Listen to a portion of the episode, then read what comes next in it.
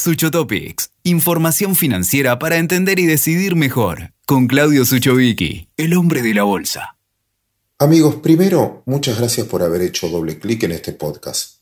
Esta vez quiero discutir con ustedes algunas alternativas de inversión, pero antes de tomar una decisión, antes de tomar una decisión, le pido que se haga cuatro preguntas. La primera, ¿dónde invertir?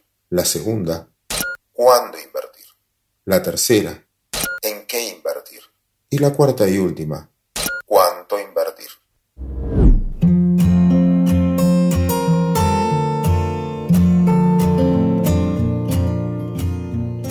Vamos una por una.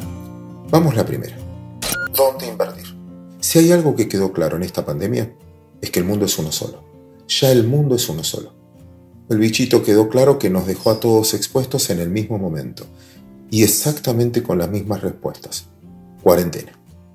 Desde ese punto de vista, la globalización va a ser más profunda a partir de ahora, las marcas más globales y las oportunidades de inversión completamente globales. Por lo tanto, primero tengo que preguntarme dónde me quiero desarrollar. ¿Es en Argentina? ¿Es en mi país? ¿Es en mi idioma? ¿Es con mi cultura? ¿O hay otra que ofrece más alternativas? No hay tantas oportunidades en la vida. Y uno tiene que elegir el lugar donde va a desarrollar ese riesgo.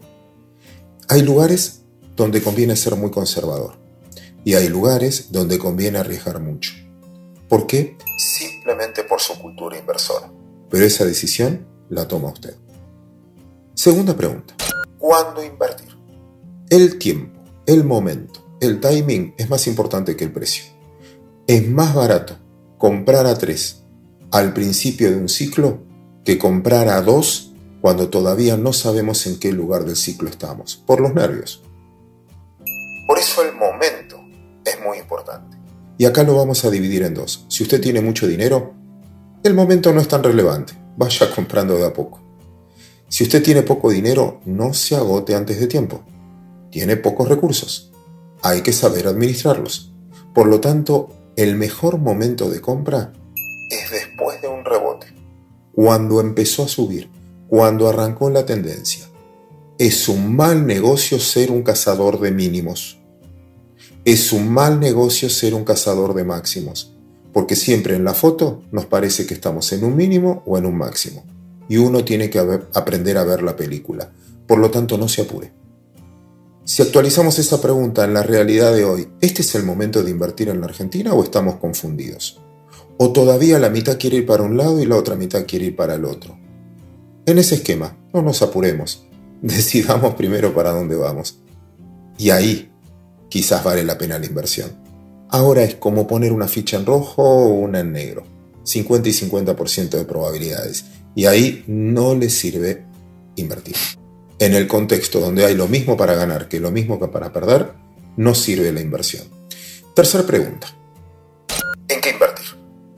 Acá la división es seguro, en renta fija, en un plazo fijo, en pesos, en dólares, un plazo fijo en dólares, en dólar linked, dólar que ajusta por, por valor oficial, o en algún producto que ajuste por inflación, que sabemos hasta ahora que el dólar oficial lo van a controlar, no lo quieren devaluar, pero que se está devaluando al 3,5 mensual.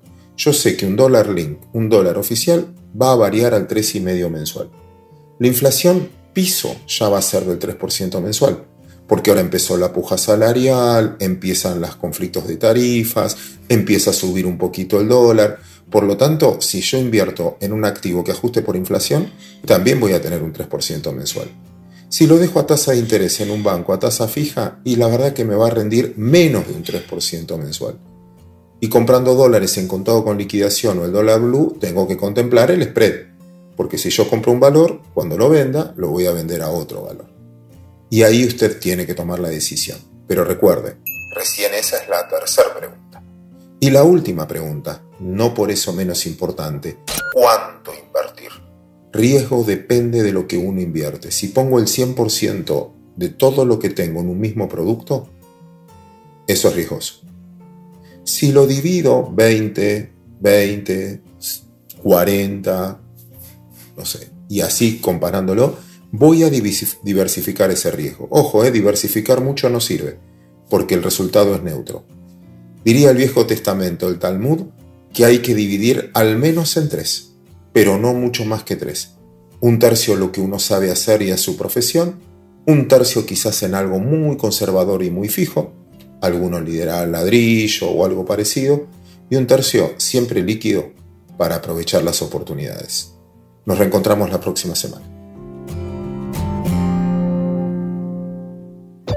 Escuchaste Sucho Topics con Claudio Suchovicki. WeToker. Sumamos las partes.